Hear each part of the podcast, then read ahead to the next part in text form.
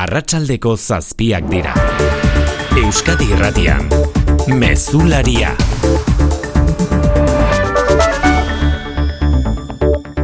Arratxaldeon guztioi. Aste arte esan, iguerdiko amabian bizientorriko zaiguz den, esan nuen da erabakita geneukan Julian Belokik eta Arantxa Irastortzak egin bertzutela. Iguardiko amabi gaietan, ze dardarrak nauzkan, ze dardarrak nauzkan ere eskutan, ba, kontrol lanetan, aurreneko aldia, ba, emititzeko momentuan mintzat gura izan zelako ez. Egunon entzulea gorgarriok. Zuekin Euskadi irratia. Eusko jaurlaritzak Euskal Komunikabideen alorrean eman duen pauso garrantzitsu bat. Euskadi irratia. Euskeraren eta Euskal Herriaren alde. Horrelaxe ekin zion gaur berrogei urte Euskadi irratiak Euskararen irrati, herriaren irrati, eta askorentzat etxeko irrati izateari, egunez egun uinen bitartez, sukaldetaraino sartuz. Orduko hartan, Jose Mario Otermin zuzendaritzan zela, Jose Lu Aramburu teknikan, eta mikrofono aurrean, Julian Beloki. Berrogei urte igaro dira, eta Euskadi irratiak bidea egiten jarraitzen du, hasieran bezain gertu, eta gainera munduan zehar zabalduta. Eta gaur, zuen, entzulen mezuen bitartez, beti bezain etxeko dela gogoan hartuta. Gaur egun berezia da eta berrogei urtez da etxen zarrero, así que soriona da no. Zorionak. Zorionak Euskadi Irratia osatzen duzuen laltalde osoari. Segi horrela, gertu. Nik eskerrak eman behar dizkiet nire gurasoi. Betian goizetan bai jarri dalako faktoria. Nik azetaritzan sartu ba nintzen, ba hori bai irratia mundu hori ezagutzeko aukera izan dudalako. Zorionak eta urte askotarako hemen ere egunero entzuten dugu zuen irratia. Ni esker, beste berrogei urtez, jotake. Zorion mezu horiengatik eta berrogei urte hauetan gurekin egoteagatik, zuentzat hemendik eskerrik beroenak egunerokoan jarraituko dugu gaur, datozen minutuetan egunak utzi dizkigun albiste nagusien kontakizunean.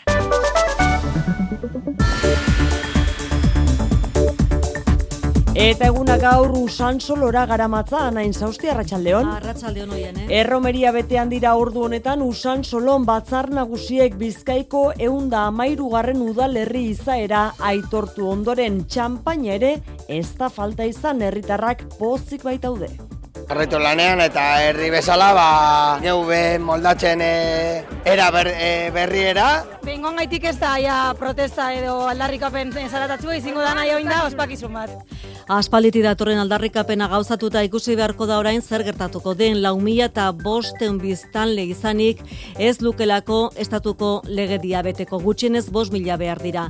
Bila beteko epea du estatuko abokatutzak elegitea aurkezteko Denis Itxaso gobernu horrezkariak esan du estatuko abokatutzak arretaz eta patxadaz hartuko duela erabakia estatuko abokatuak estudiatu beharko duen e, akordioa dela, izan ere e, jakina da lei de bases de regimen lokal delakoak bos mila biztanle eskatzen dituela udalerri berriak sortzeko, eta ikusi behar duguna da zenbateraino izan daiteken bideragarria usan solo udalerri berriei moduan agertzea eta sortzea.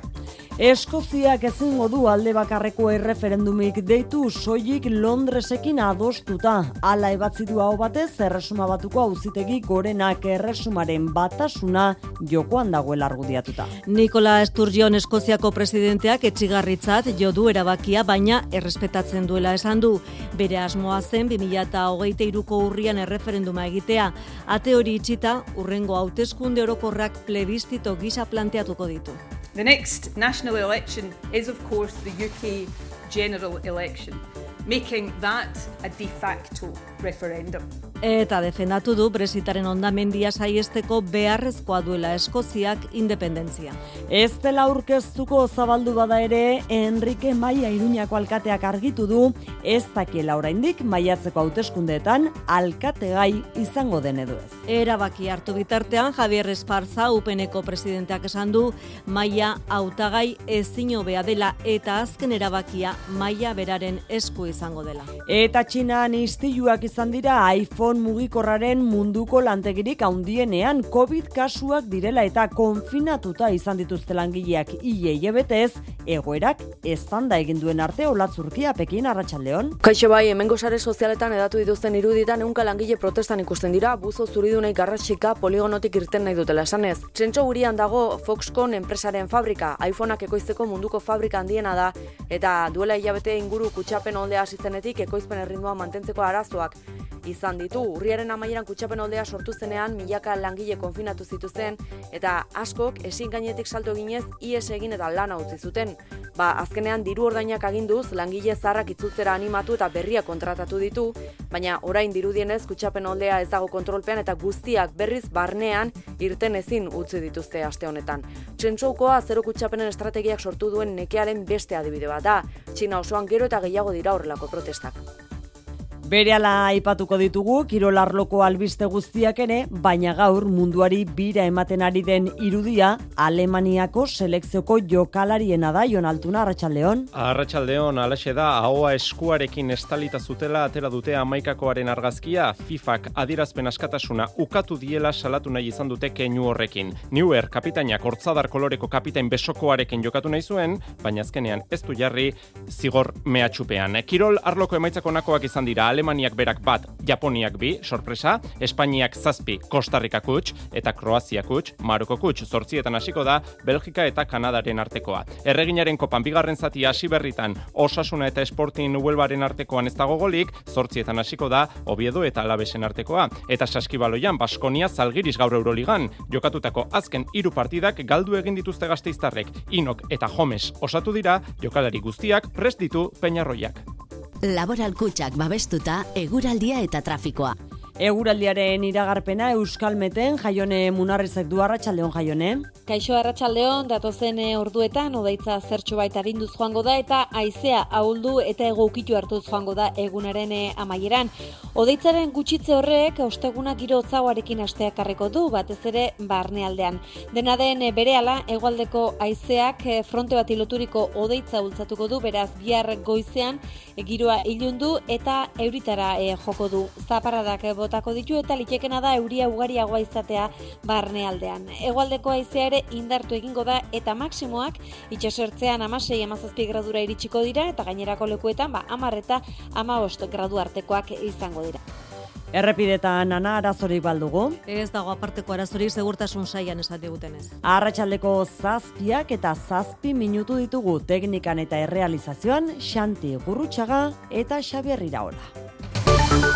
Euskadi Irratian, Mezularia, Oiane Perez. Emaitza urrengoa da, guztira berrogeta beratzi boto eman dira, baiezkoak izan dira oeta meretzi, ez ezkoak izan dira sortzi, asten txinoak bi, beraz, onartutako batzordeko irizpena eta ondo etorria usan solo herria. Horixe izan da unea goizeko bederatziak eta laur den pasa ana otadui bizkaiko batzar nagusietako buruak ongi etorria eman dio usan solori. Bizkaiko eunda amairugarren udalerriari EAJ, EH Bildu eta elkarrekin Bizkaiaren aldeko bozkei esker atera daurrera segregazioa Bizkaiko foru araua aplikatuta. Abstentziora jo du alderdi popularrak eta kontra bozkatu du berriz PSEek estatuko legea gaientzen dela. Argudiatuta bozketaren emaitza ezagutu eta berehala lehertu da poza, Gernikara hurbildu diren usan solotarren artean. Malkoak eta ja eske gaude ja beteta ja hainbeste mozinoa eta hainbeste posagarria eta dana. Ja dago eginda! Eta irrintziak eta trikitisa doinuak ere ez dira falta ordu honetan usan solon txampainarekin topa eginda dantzaldiak astear behar du bertan Luis Eron Arratsaldeon. Bai, arratsaldeon jai giro aparta hemen onkina plazan usan soloko edo usan solo dagoeneko bizkaiko eunda mairugarren herria dela ospatzeko. Uneotan, luartz taldearen emanaldiaz gozatzen eta dantzan dira herritarrak aurrez zokolateagaz txintxin, champainagaz topa egiteko gombitea eta herritarrei eskerrak eman dizkiete ospakizuneko antolatzaileek usan solo herria izatea eurek lortu dutelako ba oraingoan bai, lortu dugu, danok egin dugu posible da errealitate betiko ametsa. Gudanon, gudanok, egin dugu posible gaurko desan ezinoa. Dan, dan, danok, beraz, sorionak usan solo! Herritarrak pozez gainezka errebindikazioa lortuta usan soloren geroaz itxaro pentsu. Bueno, emetik aurrera e- egunero posa eukiko dugu, hori lehenengo, posa. Eta gero, ba, bueno, ba, lan, lan eta lan eukiko dugu. Jarraitu lanean eta herri bezala, ba, neu moldatzen e, era ber, e, berriera. Behingoan gaitik ez da, ja, protesta edo aldarrikapen zaratatzu, izango da nahi oin da, ospakizun bat. Zu artifizialak eta autokarabana zaratatxua ere izan dira arratsaldean usan solo herria dela ospatzeko. Zapi eta bandera berdeak nonai usan soloren armarri zaharrarekin. Jaigiroak segida izango du herrian ba, e, barikutik aurrera, e, igandera bitartean San Andres jaiak ospatuko baitituzte. Hori beraz, asteburuan usan solo Bizkaiko eunda amairu herri izendatzeko agindua bihar edo argitaratuko da Bizkaiko aldizkari ofizialean. Eta orduan, bi hilebeteko epea zabalduko zaio estatuko abokatutzari elegitea aurkeztua alizateko. Izan ere aukera hori, aztertu egingo dela ziurtatu du Denis Itxaso, Espainiako gobernuak Euskadin duen ordezkariak, usan solok lau mila eta bosteun biztanle dituelako. Estatuko abogatuak estudiatu beharko duen e, akordioa dela, izan ere e, jakina da lei de bases de régimen local delakoak bos mila biztanle eskatzen dituela udalerri berriak sortzeko, eta ikusi behar duguna da zenbateraino gaur batzar nagusiak hartutako e, erabaki hori, ba, legeak esaten duenaren kontra dijoan, ala ez, eta zenbateraino izan daiteken bideragarria usan solo udalerri berri moduan agertzea eta sortzea. Ba, balizko legite horretaz galetuta galdakoko alkateak dio udalak egin beharrekoa egin duela. Usan solo herri plataformak berriz, usan solotarren hitza eta erabakia errespeta dadila eskatu du. Inigo Hernando alkatea eta Monika Mena plataformako bozera malea. E, Galdakoko udalak bete egin du, foro arabak e, zioena. Araudurik geneukan e, eskutan, usan solotarren hitza entzuteko eta bide emateko guzti horri, hortik aurrera, batzar nagusiek daukate orain hitza. Aitzaki gitzi, ondate politiko handie, maigainan ipini, errespetatu, ez soilik herritarron erabakia baizik eta gure foro araua. Puntu honetara iritsita janire geren abarna konta iguzu zentzuk diren urrengo urratsak. Usan soloren desanexio ebazpena bizkaiko boletin ofizialean argitaratuta espediente hori galdakaoko udalera eta Madrilgo tokiko erakundeen erregistrora igorriko du aldundiak eta hor aurki dezake lehen ostopoa Juan Landa abokatuak adierazi duenez. erabakitzen badu impugnatzea, seguruenik erabakituko du bere, erabakiko du bere erregistroan ez arrolatzea. Orduan, impugnatzen baldin badu, kontentziosora, eramango luke Bilboko aretora. E, neurri kau- kautelarrik suspenziorik eskatu ezean, prozesua jarraituko luke foru aldundiak izendatuko luke gestora, Bizkaiko aldundia gestora bat sortuko du azken hauteskundetako emaitzak aintzat hartuta bi hilabetetan elegiterik aurkeztuko ez balitz maiatzeko hauteskundeen ostean usan soloko udalberria osatuko litzateke.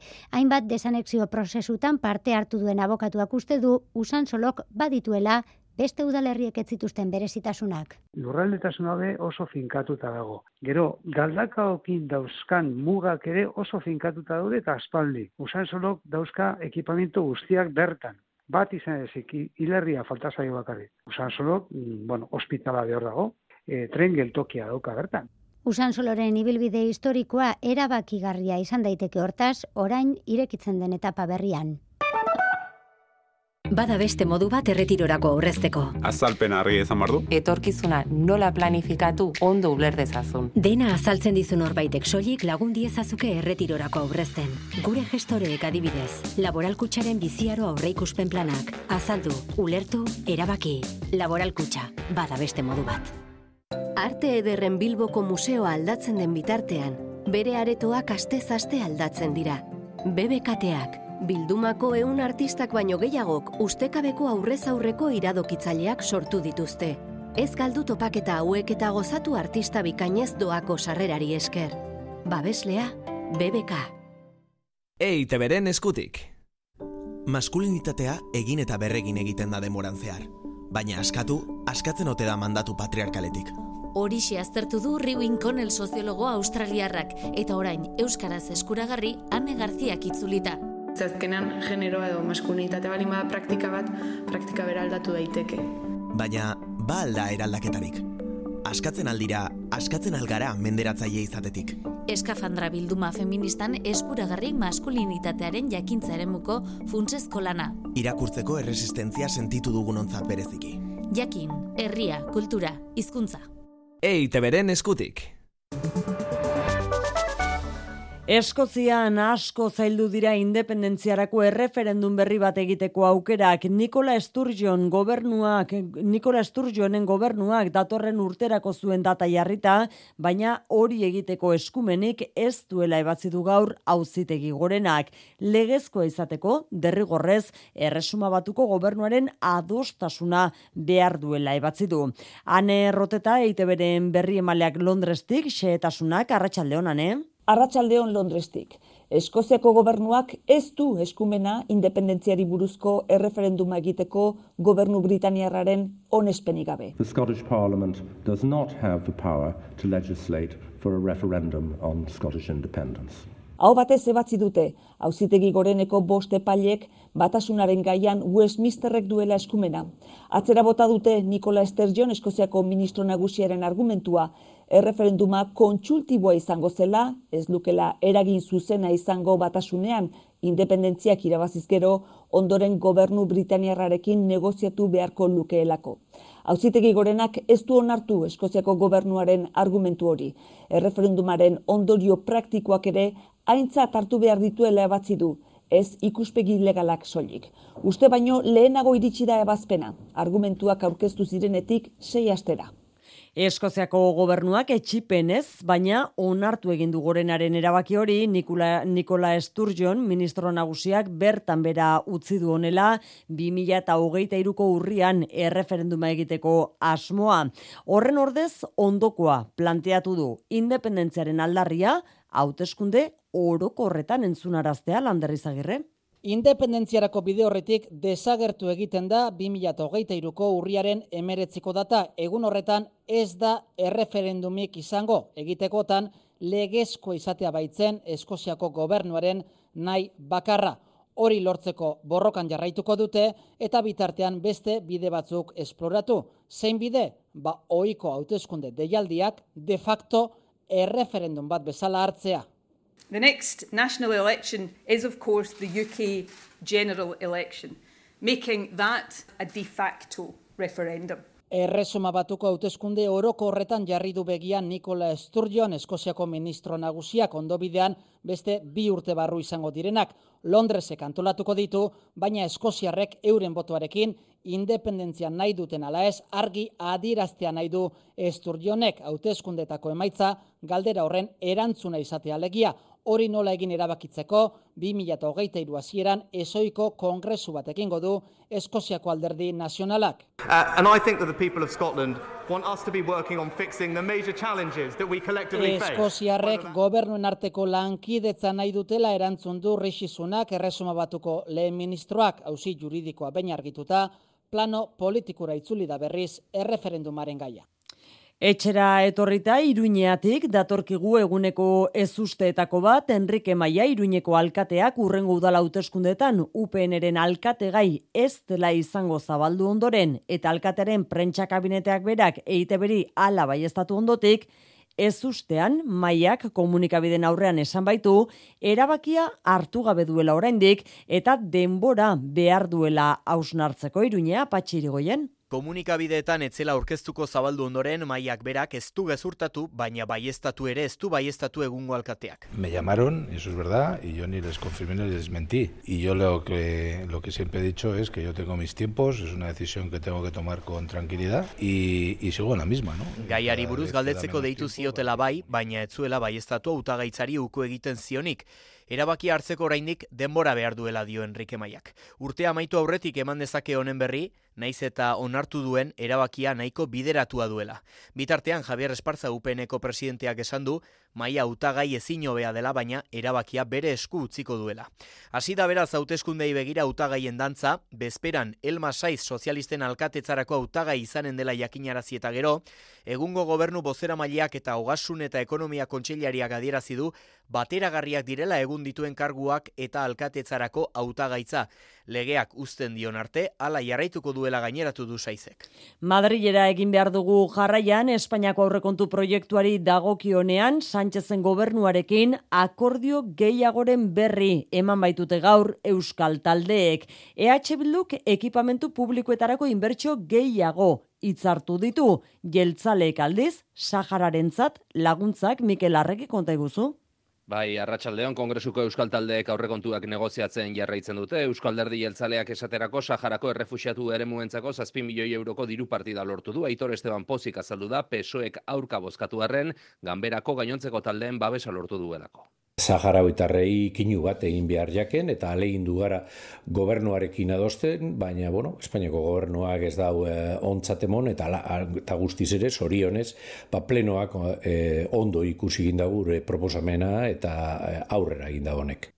PNV-ekin bertsio gehiagoren berri eman dezake litekena baita datozen minutuotan getxo eta bilbo arteko errepidea pasealeku bihurtzeko bi milioiko diru partida onartzea EH Bilduk berriz, aurrekontu akordioaren bigarren zatia jakinarazi du gaur, inbertsio soka luzea da ego, ego Euskal Herriko lau herrialdeetako errepide, trenbide eta ekipamendu publikoentzat besteak beste, lau milioi bideratuko ditu basauriko labaskonia eraikina zar berritzeko, Elizondoko zarretxeko lanetarako gordeko den diru berbera da, iru milioi eibarko murrategi ere eremua zar berritzeko joango dira eta beste bi laudioko leku antzokirako. Bada Mikel EH Bildurekin aurrekontuetarako akordioa isteak are gehiago garraztu ditu alderdi popularraren eta pesoeren arteko harremanak. Guardia Zibila Nafarratik kaleratzea popularrek sozialistei leporatu diotenetako bat. Bai, Euskal Herria bilduk Espainiako gobernuarekin Nafarroako trafiko eskumena Guardia Zibilaren eskutatik foru gora pasako dela adostu eta gero Partidu Popularrak kritika sutsuak bota ditu. Kuka gamarra bozemaiak esan du? Pactar con Bildu. Los herederos de ETA. Etaren oinordekoekin erakunde armatuaren helburuetako bat adostu duela Sánchezek Guardia Zibila Nafarroatik irtetea. Pardin estrafikoko Guardia Zibila etaren lehen biktima izan zela ere gogorazi du gamarrak, baina popularren beroaldiaren gainetik Sánchezek erantzun irmoa eman die kritika hauei. A ver, yo es que creo que desarrollar eh, las competencias autonómicas es cumplir con la Constitución. Pedro Sánchezek Partidu Popularrari gogoratu dio Espainia apurtzetik urruti dagoela hori dela peperi gustatuko litzaiokena eta azpimarratu du kritiken gainetik gobernuak bihar bere hirugarren aurrekontu proiektuak onartuko dituela hemen diputatuen kongresuan. Mikel eta hori gutxi ez eta oraintxe bertan zalaparta betean dira kongresuan bai soilik da bai legearen arira. Bai, polemika Carla Toscano, Voxeko diputatuak hitz hauek bota dituenean piztu da, Y aquí tengo que hacer una parada obligada, señora ministra, libertadora de violadores. Irene Monterori no esan baitio bortxatzaien askatzaia dela, bai bakarrik da bai legea, sexu gaizkileak kalean usteko apropos egin duela eta politikan bere meritu bakarra, Pablo Iglesias gertutik ezagutzea izan dela, kongresuko presidenteak itzok erretiratzeko eskatu di eskuin muturreko diputatuari, honek ez ez esan du, eta ostean, Irene Montero kitza hartu du bere kontrako indarkeria politikoa salatu eta aldarri feminista hau egiteko. Que las feministas y las demócratas somos más y les vamos a parar los pies a esta banda de fascistas con más derechos. Itzo bota ostean, Irene Montero negarzotinka joan da diputatuen kongresutik. Horixe beraz Madrilen gertatu berri duena eta orain Kataluniara, Kataluniako justizia auzitegi nagusiak absolbitu egin baititu 2000 eta emeretzian parlamenteko presidente zen, Rugeturren eta Maiko beste irukidea. Auzitegi konstituzionala desobidetzeagat, desobeditzeagatik epaitu zituzten, orain irurte autodeterminazioaren aldeko eta monarkiaren kontrako ebazpena tramitatzeagatik, torrentek pozik hartu du albistea eta justizia egin dela esan du. Molt satisfets de que s'hagi fet justícia Kataluniako diputatuen eskubiden eta adirazpen askatasunaren aldeko epaia dela adirazi du. 2008ko urtarrietik aurrera garraio publikoan euneko berrogeita marreko beherapenak jarraituko ote duen erabakitzeko asteak izango dira hauek erakundeentzat. Renfen deskontuek jarraituko dutela iragarria du Espainiako gobernuak, baina oraindik ez dakigu Euskal Erakunden eskumeneko garraioetan deskontuak egiteko Sánchezen gobernuak ematen duen euneko hogeita marreko diru laguntzak jarraipenik izango ote duen. Egoera horren aurrean Bizkaiko batzar nagusietan foru gobernu osatzen duten alderdien austura ikusi da gaur irati barrena konta iguzu. Garraio publikoan orain artean izan ditugun deskontuekin jarraitzea proposatu du EH Bilduk Bizkaiko batzar nagusietan Raul Mendez. Bizkaiko foru aldundiari datorren 2000 eta hogeita irurako euneko berrogeita marreko deskontuak bermatzea eskatzen diogu. Egoerak hala eskatzen duelako. Alderdi sozialistak proposamen horretatik aratago joan nahi izan du eta erdibideko zuzenketa aurkeztu du eskatzen orain arteko euneko berrogeita marreko deskontuarekin jarraitzeaz gain kostuaren osotasuna aldundiak bere gain hartzea. Zuzenketa alderdi guztiek onartu dute eaiotak izan ezik uste baitute deskontuekin jarraitzea ona litzatekela bai, baina ezinbestekoa dela Espainiar gobernuak ere laguntzetan parte hartzea. Entzun una ilerma jeltzalea. Yo invito, invita a aquel que más sale en los medios de comunicación y que casi casi se erige en un inventor de lo que son bonificaciones en el transporte, e invito con tu dinero, con el dinero de los vizcaínos. Aldi berean Euskadi Irratiak jakin duenez, Euskadiko garraio agintaritzaren azken bileran, Gipuzkoa eta Arabak deskontuekin aurrera egiteko jarrera garbia adierazi dute, aurrekontuetan diru kopuru bat horretarako gordeta dutelako, baina zalantza orain Bilbo eta Bizkaiko garraio publikoan dago. Mundua Katarrera begira dugu azken egun hauetan eta ez soilik kirolagatik Katarko munduko futbol txapelketan atzera egin behar izan du. Alemaniako selekzioak atzera egin du. Sexu anistasunaren aldeko besokorik ez du jantzi. Manel Neuer selekzioko kapitainak, baina horren ordez protesta isila egin dute. Babesleak galtzen ari da. Hala ere Alemaniako Futbol Federazioa. Berlineragoaz Anaira Zabal Arratsaldeon Arratsaldeon, Alemaniako Federazioa babesleak galtzen hasi da One Love besokoa eskantzeko erabaki hartu ostean eta gian handiena Refe supermerkatua da. Herrialdeko supermerkatu katerik handienetako bat da eta babes ekonomikoak endu dio selekzioari enpresaren buruaren hitzetan FIFAren xantaiaren aurrean amore eman duelako. Kolpe ekonomiko itzela da federazioarentzat erabakia dagoeneko indarrean dagoelako. Eta Alemaniako selekzioko jokalariek ere haien desadostasuna erakutsi dute federazioarekin, gaur Japonen aurkako lehen partidaren aitzitiko argazkian, jokalari titularrek ahoa estali dute protesta keinu gisa, anistazunaren aldeko besokoa jantztea debekatu dietelako. Alemanian indarra hartu du mundialaren aurkako boikot mugimenduak, eta herritaren euneko irurogeta marrek adirazi du, ez dituela munduko txapelketako partidak ikusiko. Errusia terrorismoa sustatzen duen estatu izendatu du bien bitartean Europar Parlamentuak. Ondorio praktikorik ez du estatu batuetan ezpezala, Europar Batasunean ez dagoelako alako izendapena duten estatuen zerrenda ofizialik. Eta horregatik eurodiputatuek Bruselari eta estatukidei eskatu diete alako zerrenda izateko esparru juridikoa sortzeko. Errusiako Federazioaren aurka neurri murriztaile esanguratsuak aplikatu izango liretekelako horrela.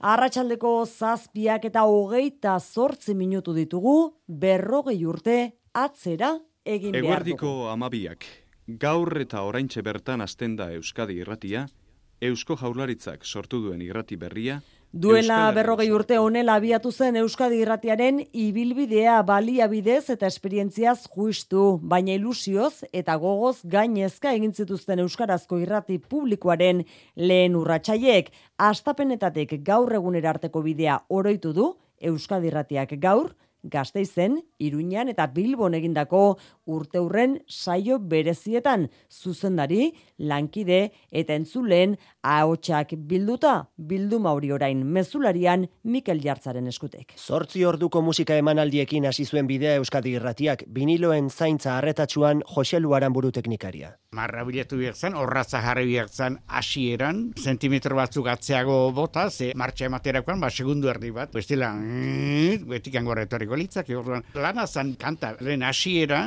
bilatzea. Kutsa txiki batean ekarritako amabost bat zinta, bobinan sartu eta lehen albistegiak antenaratzeko prest. Kaleko emankizunetan berriz, amaika komeria jona izpuruak. Mugertza krosera joan, elgoi barrera, esan zidaten konexio egiteko lerun futbolzelaien aurrean zegoen enpresa bateko telefono lineak edo erabiltzeko esan zidaten. Eta igande goiza zen, ni joan nintzen goizan goiz, arrasturik ez, inorren duen ikustenan, garita bat ere bazegoen sarreran, guardaren zate dota, esan nun, ba, hemen, hauetako timbre ere bat izango da bata, ukitu nun, timbre horietako eta zan, fabrikako adarra, sirena, eta nun hasten da, Hogeita mar lagunek osatu zuten hasierako Euskadi irratiko lantaldea, Jose Mario terminen zuzendaritzapean. Euskeraz ondo egitea. Desaten hor, ikasiko ditek irratia egiten. Baina behar bada gehiago kostako zaira da Euskeraz ondo egitea. Lehen mugarria hogeita lau orduko emisioari ekitea izan zen, eta gerora munduan mugarri izan ziren albisteak bertatik bertara kontatzea, odile kruzeta zuzendarioia. Lenguan papelak behiratzen ikusi nuen Berlingo arresia laro eta bederatzean, hori zela, eta guan izan ginen, da gero perestroikarekin Moskun izan ginen. Balkanetako gerra izan zanean, Juan Jose Miguele, Juan Etorri bat, baino gehiago egin zuen. Hori ere, Euskadi Erratiaren ezaugarrietako bat izan dela. Etorkizuneko erronka nagusietako bat berriz, egungo zuzendari gorka etxe besteren ahotan gaztei informazioa eta lanabesak eman behar dizkiegulare pensatzen dugu, iritzi kritikoa osa dezaten. Bada unibertsitateko ikasleak etorkizuneko kazetariak ere entzun ditugu. Bigarren karrera bat egitera usartu nintzen, horregatik irrateak deitzen nauelako eta zaten nik irratean sartu nahi dut eta behar dena egingo da irratean sartzeko. Nik eskerrak eman behar dizkien nire gurasoi, beti aniko izaten bai jarri dalako faktoria. Nik kazetaritzan sartu nintzen, ba hori bai irratia mundu hori ezagutzeko aukera izan du dalako. Eta irretiaren beste aldean egunero, adi-adi entzuleak, euren non, eurengatik beste berrogei urte ziraun eta asmatzeko errankarizo Euskadi irratia.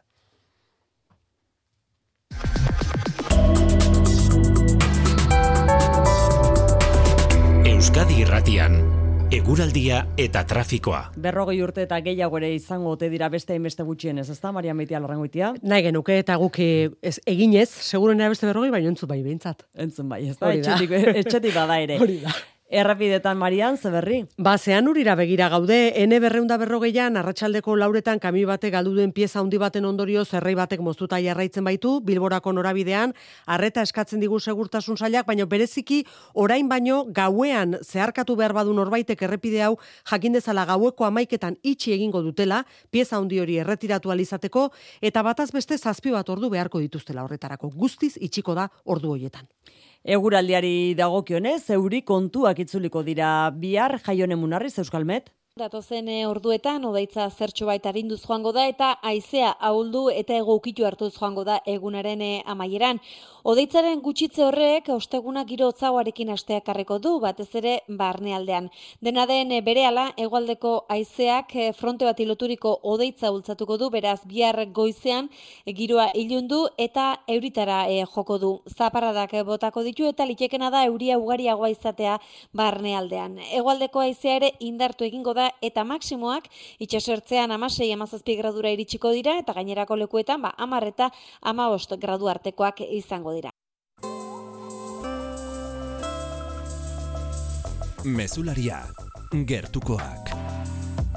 Kontatu genizuen bero gaiurik eta urberorik gabe hasi behar izan dutela astea hiriburuko ametza ikastolan gogoratu 6 mila eurotik berrogei mila eurora igozaiela kon, kontzertua urtean, kontratua urtean eta uko egin behar izan diotela gasari. Baigualdetik etorri zaie elkartasun erakustaldia arrasateko arizmendi ikastolatik hain zuzen ere herriak berotuko du ametza lemapean sos bilketa abiatuko dute, baiona, andonelizeaga konta iguzu?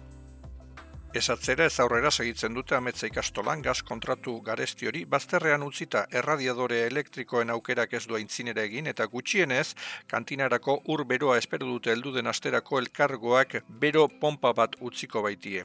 Atzo arrasaten izan ziren arizmendi ikastolakoekin, Iñaki González Pagaldai. Asko mintu gintuen, egoerak, e, Euskal Herri osoko ikastola guztiak, olako proiektu duinak, olako igoera lotagarriek zailtzea, ez? Arrasateko aretsabaletako eta eskorietzako ikastola, gaztain salmentarekin abiatuko dute kanpaina ostegunean. Lema bat, herriak berotuko du amentan. Orduan, e, ostegun honetan, arrasatzen lau lekutan jarriko ditu e, gaztainak saltzen batetik. Eta sosen bidez, osto simbolikoak jarriko dizkiote amets simboliko bati. Hiriburuko gurasoen aukeren artean, hogeita bat mila euroko kontratu bat onartzea eta horren dirustatzeko kanpaina bat abiatzea litekeena da gurasoek bos mila bere gainartzea, hartaz, amar mila ingurukoa litzateke bilketa. Jaurlaritzak atea zabaldu dio berriz gazteizen tranbiaren kotxetegi berriak betoinon kokatzeari eta ez iriko hegoaldean hasiera batean proposatu zuen bezala. Hori izan da garraio saiak eta gazteizko udalak izandako bileraren bileran gertatutako hurbilketa bakarra momentuz. Bi erakundeek tranbia zabalganara eramateko proiektuaren inguruan dituzten desadostasunak agerian geratu dira oraingoan ere Mikel Saez. Iñaki Arriola eta Gorka Urtaran buru zirela, garraio saiak eta gazteizko udalak bi orduko bilera egin dute tranbia zabalganara eramateko proiektuaren inguruan dituzten desadostasunak konpontzen saiatzeko. Garraio saiak zabaldutako oharraren arabera, jaurlaritza pres dago tranbiaren kotxetegi berriak betoinon kokatzeko. Horiek horrela, iriko hegoaldeko aukera baztertu egingo luke udaltalde guztiek eskatu duten bezala egitasmoaren gainerako ardatz nagusiei dagokien ez berriz hurbilketarik ez. Erakunde bakoitzak bereari eusten dio. Joan den astean Gasteizko udal batzak onartu zuen San Martin auzoari gutxiego eragingo lioken beste ibilbide bat eskatzea eta tranbia jundiz industrialderaino luzatzea aztertzea. Lehen eskairari dagokionez, zabalganara tranbia eramateko zein trazadura aukeratzen duen zehazteko eskatu dio gobernuak udalari. Bide batez, gogorarazi dio orain bastartzen duen ibilbidea jaurlaritzak, diputazioak eta udalak bere garaian aurkeztutako bera dela. Gainera, lakuak udalari eskatu dio ere, egungo azterlanian ez sartzeko Mercedeseraino zabaltzeko aukera, proiektua nabarmen atzeratuko bailuke. Eta iritsi berria dena gazteizko udalaren erantzuna da, alkateak positibotzat jodu Eusko Jaurlaritzako garraio saiak kotxetegiak egualdean ez kokatzeko eskaerari erantzuna eman izana eta hain epe laburrean egite eskertu egin du gainera, osoko bilkuraren gehiengoak adostutako gainerako eskariei dagokien ez berriz, ahalik eta azkarren erantzuteko eskatu dio urtaran alkateak garraio saiari. Kultura leioa. LGTBIQ plus komunitateak musikaren industriaren artean duen ikusgarritasuna aztertzeko jardunaldiak egingo dira musika bulegoak antolatuta bihar eta etzi donostiako tabakaleran. Musikak tradizionalki nortasun normatiboetatik kanporako diskurtsoak hartatu izan baditu ere, era publikoan azterketa egin ez dela egin adierazi du musika bulegoak ikerzabala. Bi ardatzen bitartez ekingo zaio LGTBIQ komunitateak eta musikak daukaten erlazio horren aztertzeari. Alde batetik parte hartzaile akademiko eta perfil profesionaleko konbidatuek garatuko dituzten edukiak eta bestetik LGTBIQ kolektiboko artistekin mainguruak eta elkarrizketak bere lanaren edo ibilbide artistikoen ardatza tarteko. Aitor Bengoetxea musika bulegoko zuzendaria da, jardunaldien helburuak zehaztu ditu. Batetik da ikusgarritasun ematea horrelako momentu bat, gune seguru bat, hortik ikasi eta irtetea eta aurrera pausoak ematea, gero ondoren ba, bai kultur politiketan, izatea zer hieldu da zer landu. Nortasunez normatiboetako sorkuntza, ikusgarritasuna, zentsura eta autozentsura edo espazio seguruak aztertuko dira. Parte hartzaileetako bat Eusko Princes kantari Hernaniarra izango da. Zein da ala LGTBIQ komunitateko egoera egungo musikan? A ber, hombre, egia da, aurreratuagoak gaudela, pues, e, pedradak ez dizkugulako ematen ja, jendiak. Egia da, ikusgarriak gehala, ba, olako eventutan, baina, bueno, e, urtian zehar baita oso lan egin bar deu. Ordu noa badao, e, zer egiteko zerbait.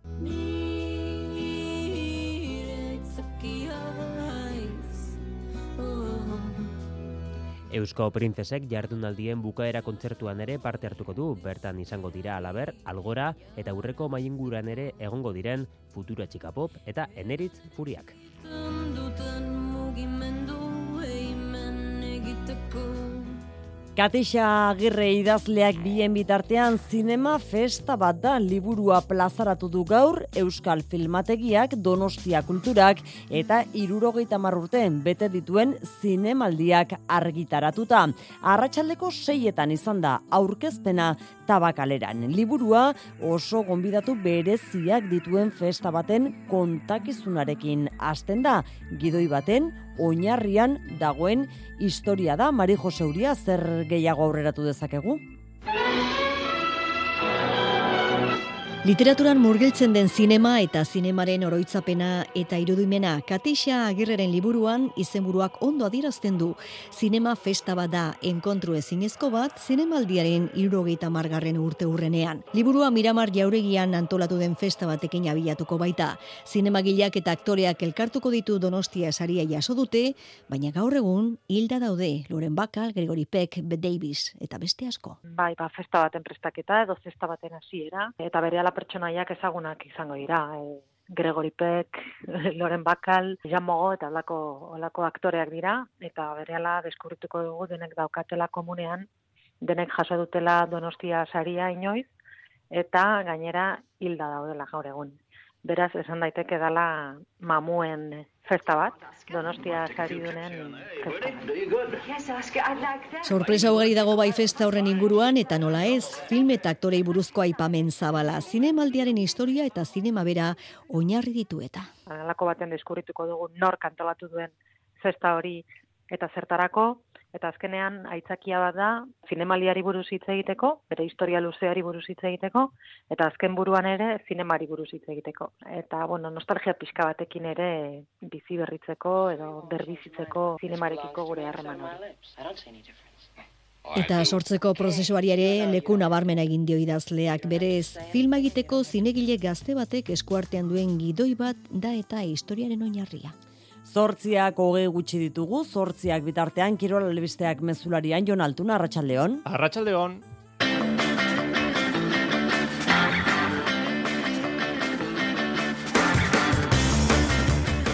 Saskibaloian, Baskonia, Zalgiris, Buesan, Euroligan ordubete eskasbarru jokatutako azken hiru partidak galdu egin dituzte gazteiztarrek gaurkoan albiste positiboa da inok eta jomes osatu direla. Jokelari guztiak izango ditu prest, peñarroiak.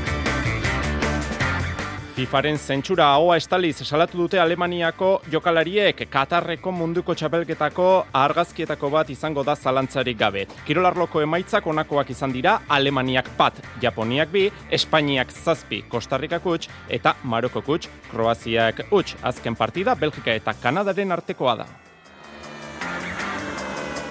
Erreginaren kopan amaitzea Rosasunak bi, Huelbako Esportinek utx. Hogei minutu barru hasiko da Obiedo eta Alabesen artekoa.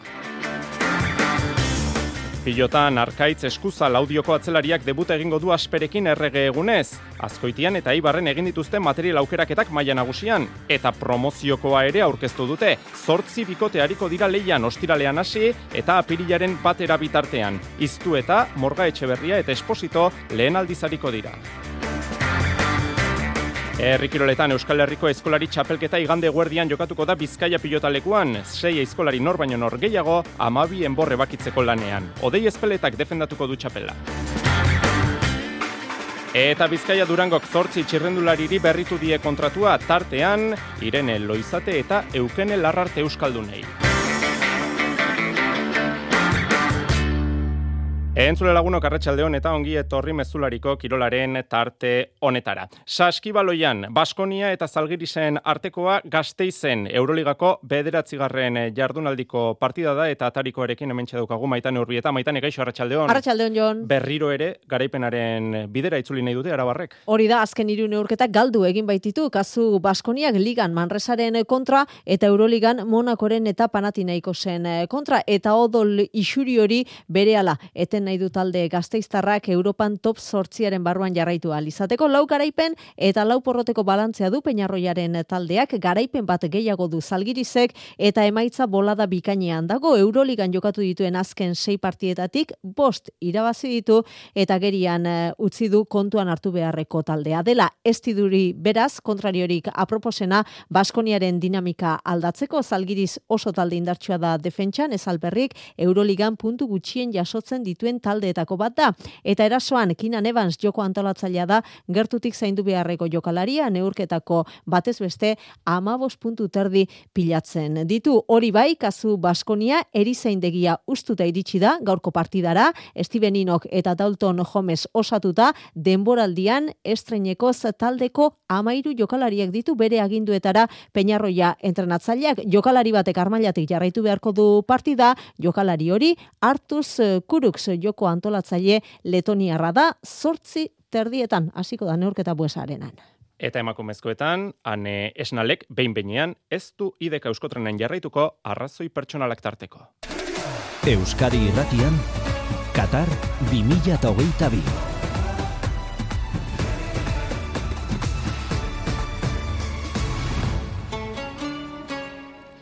Bere alaipatuko ditugu kirolarloko albiste guztiak, baina gaur munduari bira ematen ari den irudia Alemaniako selekzioko jokalariena da, haua eskuarekin, estalita zutela, atera dutea, maikakoaren argazkia, FIFAk adierazpen askatasuna ukatu diela salatu nahi izan dute keinu horrekin, Niwer kapitainak hortzadar koloreko kapitain besokoarekin jokatu nahi zuen, baina ez diote utzi zigor mehatxupean. Ez da dirazpen politiko bat, giza eskubideak ez dira negoziagarriak, esan du Alemaniako federazioak sare sozialetan ohar eh, bidez. Besoko ukatzea, ika, hitza ukatzearen pareko da guretzat, esan dute. Kalifa estadiumean gertatu denaren berri, aritz gaiesteik emango digu.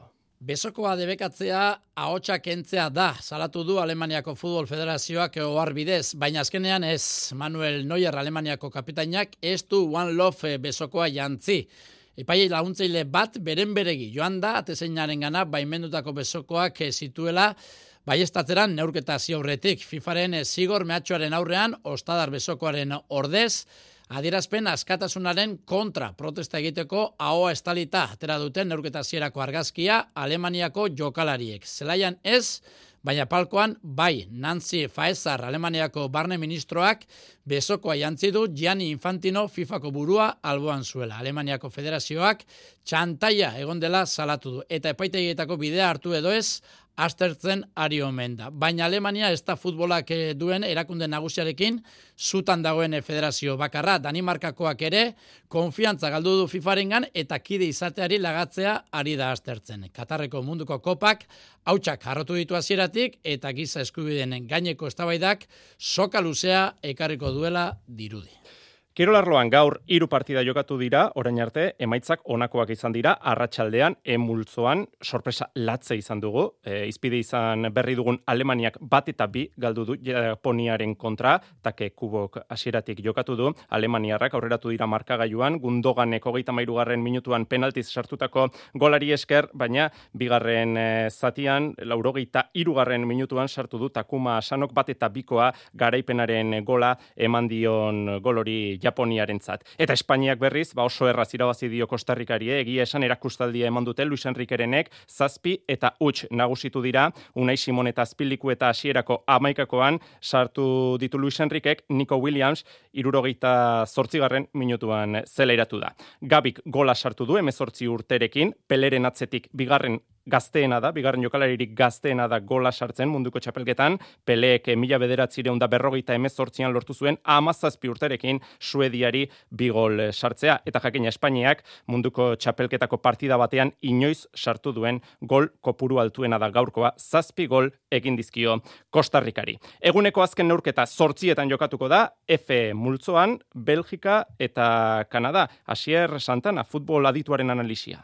Nei Belgika ez eh, asko gustatzen den selekzioa da, eh, mundu mailako jokalari ditu, Courtois, Hazard, De Bruyne, Lukaku eta horrela zerrenda luze luze badakagu ez eta eta gainera ba bueno ba futbol oso freskoa, oso azkarra eta eta alde hortatik nik uste e, txapelketa ona egin dezaketen talde bat dala.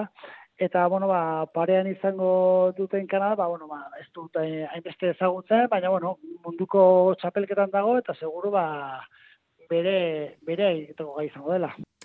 F multzoan goizean, e, Marokok eta Kroaziak utxean berdin dute, ezabdek minutuak izan ditu, bigarren zatian, irurogeita posgarren minutuan zeleratu da, Kroazian, Budimirrek ez du jokatu. Qatar 2022, Euskadi irratian.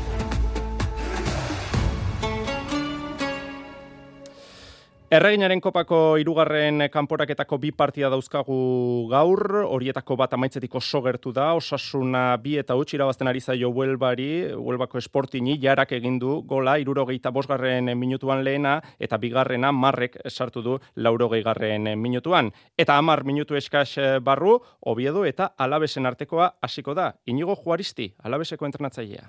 Guretzate partido garrantzitsua da bera, bai, eta, bueno, eh, horretarako ba ematen du prestatuta gaudela.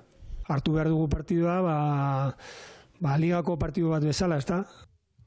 Bart, Eibarrek badakizue, bi eta bat e, galdu duela Tenerifen eta txapelketatik kanpo geratu da. Bi minutuko luzapenean daukagu, eh? osasunaren partida hori, une batetik bestera izango dugu, behin betiko emaitza. Pep Guardiola ere albiste, 2000 eta hogeita bostera arte luzatu du kontratua entrenatzaile Kataluniarrak, 2000 eta amaseian sinatu zuen Manchester Cityrekin eta helbururik bainena txapeldunen liga lehenengo aldiz eh, kluborekin irabaztea izango da noski Pep Guardiolarentzat. Pilotan, ostiralean hasiko da binakako txapelketa, gaur razkoitiko gurea pilotalekuan egin dute material aukerak eta eta eskurdia martija eta peio etxeberria eta rezusta laurak eh, bildu dira bertan. Joseba, eskurdia, entzungo dugu lauterdiko txapelduna. Binakade aspaldi jokatu gabe, entrenatu gabe, Baina, bueno, gaur astontako helburua gorputze pixka buelte matea, lasai etortzea, eta berba, aligeta bekin aiatzean eta beste pilota aukerak eta Eibarren izan da Jokin Altuna ez da joan eskuin eskuan eh, dumin amezketarrak gaur gaurkoz e, zaila dirudi lehen partida horretara iristea baina e, aipatu dugun partida hau asteazkenean jokatuko da beraz oraindik aste bete dauka osatzeko. Partida honakoa da Altuna eta Tolosa Elordi eta Zabaletaren kontra. Jose Javier Zabaletak esan du ez dela txapelketara euneko eunean iritsiko. Nahiko justu iristen naiz ez? Azkenean bueno atzo egin nuen lehenengo entrenamendua binaka, e, gustora gelditu nintzen, zergatik, bueno, mina eta ez nuen nabaritu.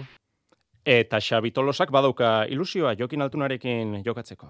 Momentatikan elkarren aurkari izan ginen, gero batea jokatzeare bai tokatu zitzaigun, eta bueno, nik uste gure pelotako ba, ibilbidea elkarrekin elkarbanatu deula, eta oain, e, ba, bueno, gorengo maiako txapelketa jokatzea gutzako ba, ba oso politia da bai. Promozio mailako txapelketa ere aurkeztu dute Bilbon, hiru dira lehenengo aldiz hariko direnak, iztu eta morga etxeberria eta esposito harritxu iribar. Hiru aurpegi berrirekin, iztu eta morga etxeberria esposito, hauekin aurkeztu dute gaur eguerdian Bilbon, promozio mailako bibitako txapelketa. Lehen mailako txapelketa bezala xe, hau ere azkoitian hasiko da datorren ostiralean eta bukatu apirilaren batean bukatuko da labriten. Bakikoren aldetik laubikoteak hauesek agirre iztu eta bakaikoa morgaitxe barria larra zabal eskiroz eta zubizarreta elizegi. Asperen aukeratuak hauek egiguren erostarbe salaberria oierretxe barria Zabala, Gaskue eta Esposito bikuina. Odei Esposito, pres dago aukera hau aprobetsatzeko. Bai, egia esan aukera politia, bikuinakin joatuko, aspalditik ez geha. Eta bueno, pues, disfrutatzen saiatuko da. Txapelketa egia esan bastante lasai nabil, da guztua. Iker Larrazabal gogotsu dago asteko. Bikote orekatu osatzen dutela esan digu berak eta eskirotzek. Iker?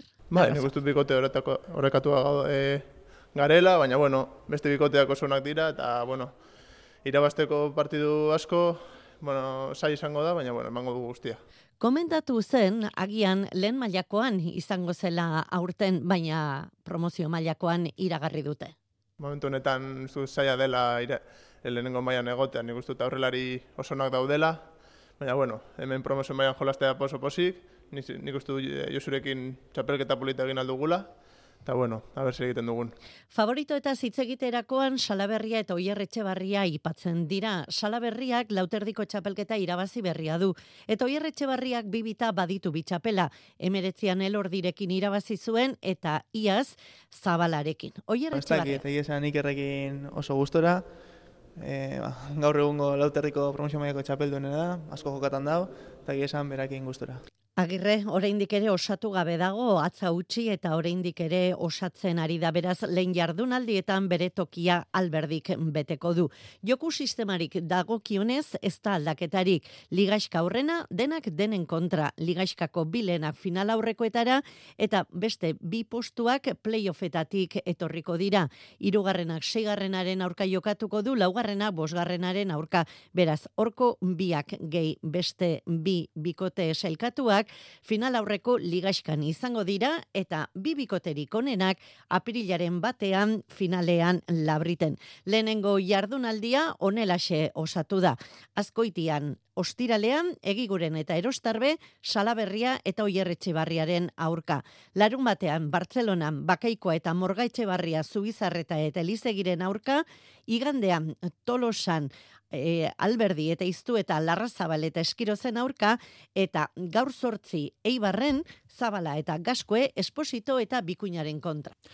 Pilotalekuetatik atera gabe baina trinketean, garaziko superprestigioak lau pilotari izango ditu aurtengo ekitaldian. Dukasu, Sánchez, Larralde eta Hospital. Formatu berria da, multzo bakarrean denek denen aurka jokatu beharko dute, eta lehenengoa zuzenean pasako da finalera. Abenduaren bostean hasiko da txapelketa, olatzi doate. Lehen azuzenki finalera, eta bigarrenak eta hirugarrenak finalerdi faltsu bat jokatuko dute, e, ba, irabazlea finalera zelkatzeko, eta lehen partidak erran duzu bostean izango dira, larralde eta hospital hariko dira lehenik, eta dukazu eta Sánchez ondotik, eta ba, hor, aukera gutxi, delteran, e, utxe egiteko aukera gutxi, partida bat galduz gero, ja gauza komplikatzen dira, abai eta beste gauza batera ipatzekoa, normalean mirafrangako txapeldunak jokatu hori duz, eta prestigian, aurten ez da hori gertatuko, baina bai eginen dutena da, mirafrangako txapeldunak, beraz, eneko maiz edo batzina otzomendik, jokatuko du partido bat, superfetziko laugarrenaren kontra, eta orko irabazleak, elduden urterako izanen du txartera superfetzian jokatzeko.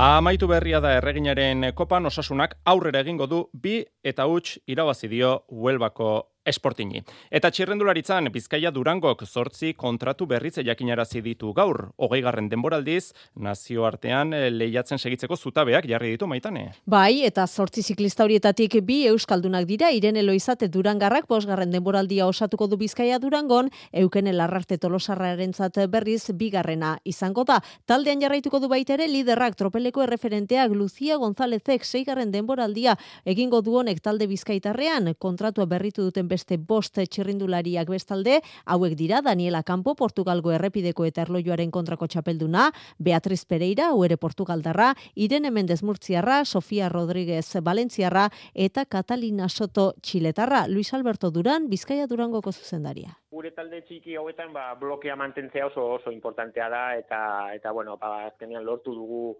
bloke importante hori mantentzea, mantentzen, eta, bueno, ba, mendik aurrera, bueno, beste fitxake berri batzuk aurkeztuko ditugu, baina, bai, bloke hori mantendu dugu, bloke polita, eta, bueno, ba, urrengo urtean eh, aurrera pausu hori eman behar dutela. Durango aurreratu digu, laupabos fitxaketen berri emango duela datozen egunetan talde Bizkaitarrak, bosk, e, hogei garren denboraldia izango du bai urrengoa Bizkaia Durango nazioarteko taldeekin batera lehiatzen, Durangoko udalaren eta Bizkaiko foru aldundiaren laguntzarekin bigarren mailan lehiatuko da, baina gonbida pentsartelen bitartez World Tourreko lasterketetan parte hartzeko aukera izango du, eta horretan murgilduta dabiltza orain ba, egutegia bilatu behar da, onbidapenak eh, jaso, eta, bueno, ba, alde horretatik e, urtero egutegi polita izan dugu, eta, bueno, badakigu ja urtarria maieran hasiko garela hor e, uzitzen probak korritzen, eta horretan gabiltza, ba, hori, ba, bloke horrekin, eta etorri behar diren txirrindulari horiekin, bueno, ba, ba, pausotxo hori ematea, gure maila zein den erakustea, eta bintzat errepidean ba, ba, ba itxura hona ematea. Demoraldiko helburua Jon Bizkaia Durangorentzat itzulian parte hartzea izango da. Azken txampan herrikirolak lehen mailako aizkolari txapelketa aurkeztu dute gaur Bilbon. Aritz gaiastegi. Odei Espeleta, Xavier Zaldua, Jokin Urreta Bizkaia, Iban Errezano, Josean Etxeberria eta Luis Txapartegi. Hariko dira, nor baino nor gehiago, Euskal Herrikoa eskolarien finaldean, Lau Gipuzkoar eta Binafar. Gazten finala izango omen da, Odei Espeleta, Bi Urri eta Jokin Urreta Bizkaia, Baso Zabaldira, txapela irabazteko favoritoak. Baso Zabalda, zuzen ere, iasko finalarekin alderatuz, aurpegi berri bakarra. Gainerako bostak, Tolosako saioan egon ziren. Bada, Baso Zabalen helburu helburua txapela irabaztea da, baina espeleta ez dela aurkari bakarra izango iritzi dio. Ba, bueno, ni uste hemen e, beteranuak bestia igotzen dela. Osea, e, osea, presilua eta, baina, bueno, bai, e, ni uste bi oso fuerte eta eta nire ondo prestatu ikusten naiz, eta, a ber, e, lantxuko bat dinezko, bai, duen pixka, eta baina uste deskartatzen zaldua o Josean Etxeberri eta horret atzetikan aurre etortzia.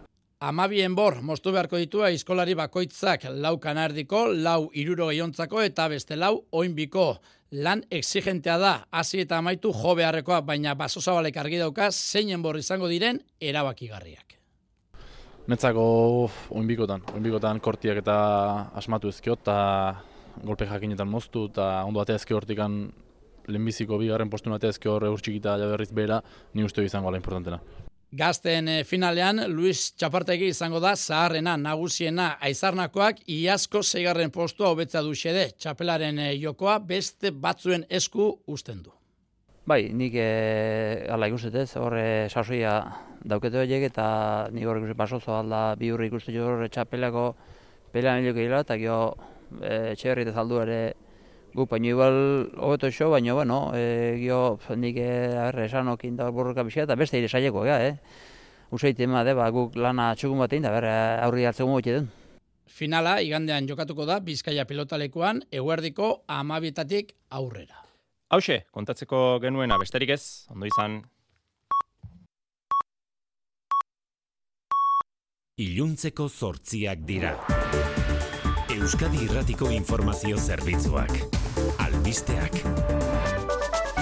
Arratxaldeon berriz ere guztioi, Errusia terrorismoa sustatzen duen estatua. Izendapen hori eman dio gaur Europar Parlamentuak Errusiari. Berez simbolikoa da, estatu batuetan ezpezala, Europar Batasunak ez duelako izendapena duten estatuen zerrenda ofizialik.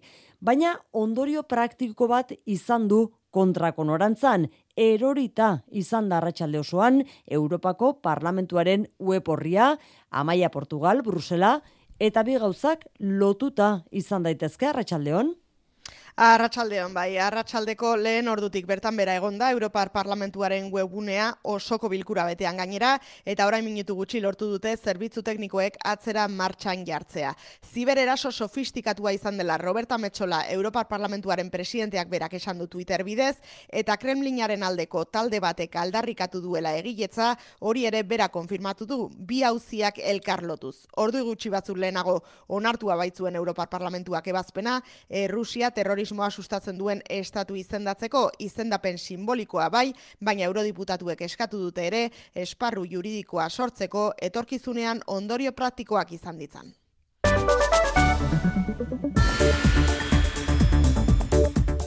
Gainerakoan ana insausti usan solora begira gaude arratsaldeon. Arratsaldeon. Erromeria betean bai tira ordu honetan usan solon batzar nagusiek Bizkaiko eunda garren udalerri izaera aitortu dioten egun honetan herritarrak oso pozik. Malkoak eta ja eske gaude ja beteta ja hainbeste mozinoa eta hainbeste posagarria eta dana. Ja dago eginda!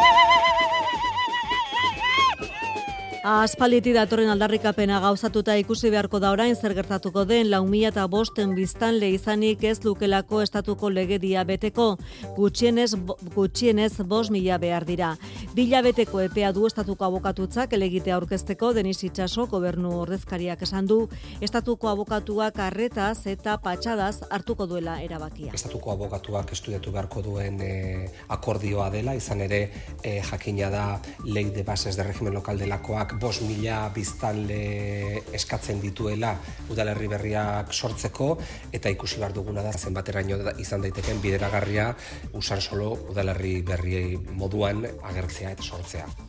Eskoziak ezingo du alde bakarreko erreferendumik deitu soilik Londresekin adostuta egin alko luke. Hala ebatzi du aho batez erresuma batuko auzitegi gorenak erresumaren batasuna jokoan dagoela argudiatuta. Nikola Esturgion Eskoziako presidenteak etxigarritzat jo du erabakia baina errespetatzen duela esan du.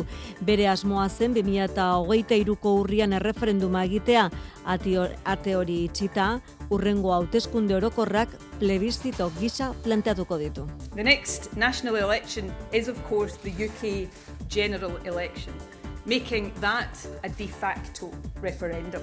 Eta defendatu du Brexitaren ondamendia saiesteko beharrezkoa duela Eskoziak independentzia. Ez dela aurkeztuko zabaldu bada ere Enrique Maia Iruñako alkateak argitu du ez dakiela oraindik maiatzeko hauteskundeetan alkate gai izango den edo ez. Erabaki hartu bitartean Javier Espartza UPNeko presidenteak esan du Maia hautagai ezin hobea dela eta azken erabakia Maia beraren esku izango dela.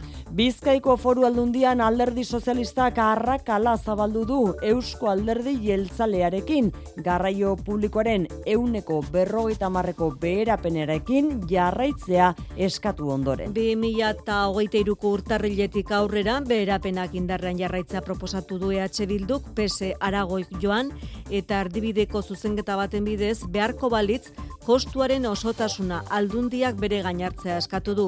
Aurrera atera da zuzenketa, soile jeltzale bozkatu dute kontra, jeltzalentzat ezinbestekoa baita Espainiako gobernuak ere laguntzetan parte hartzea.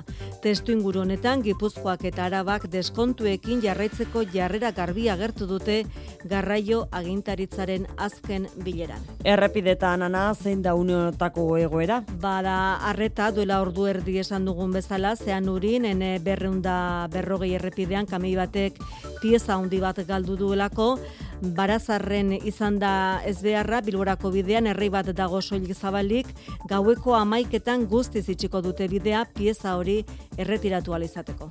Eguraldiak euritara joko du bihar jaionen munarriz. Datozen eh, orduetan odaitza zertxo baita rinduz joango da eta aizea ahuldu eta egoukitu hartuz joango da egunaren eh, amaieran. Odeitzaren gutxitze horrek osteguna giro hotzagoarekin asteak karreko du batez ere barnealdean. Dena den eh, berehala hegoaldeko haizeak fronte bat iloturiko odeitza bultzatuko du beraz bihar goizean giroa ilundu eta euritara joko du. Zaparradak botako ditu eta litekena da euria ugariagoa izatea barnealdean. Hegoaldeko haizea ere indartu egingo da eta maksimoak itxasertzean amasei amazazpi gradura iritsiko dira eta gainerako lekuetan ba, amarreta amabost gradu artekoak izango dira. Besterik ez gure aldetik Euskadi Ratiak berrogei urte eta egun bat dituela bidearekin jarraitzeko ekimenez itzuliko gara bihar ere mezularian bihar arte ondo izan. EITB Zure komunikazio taldea.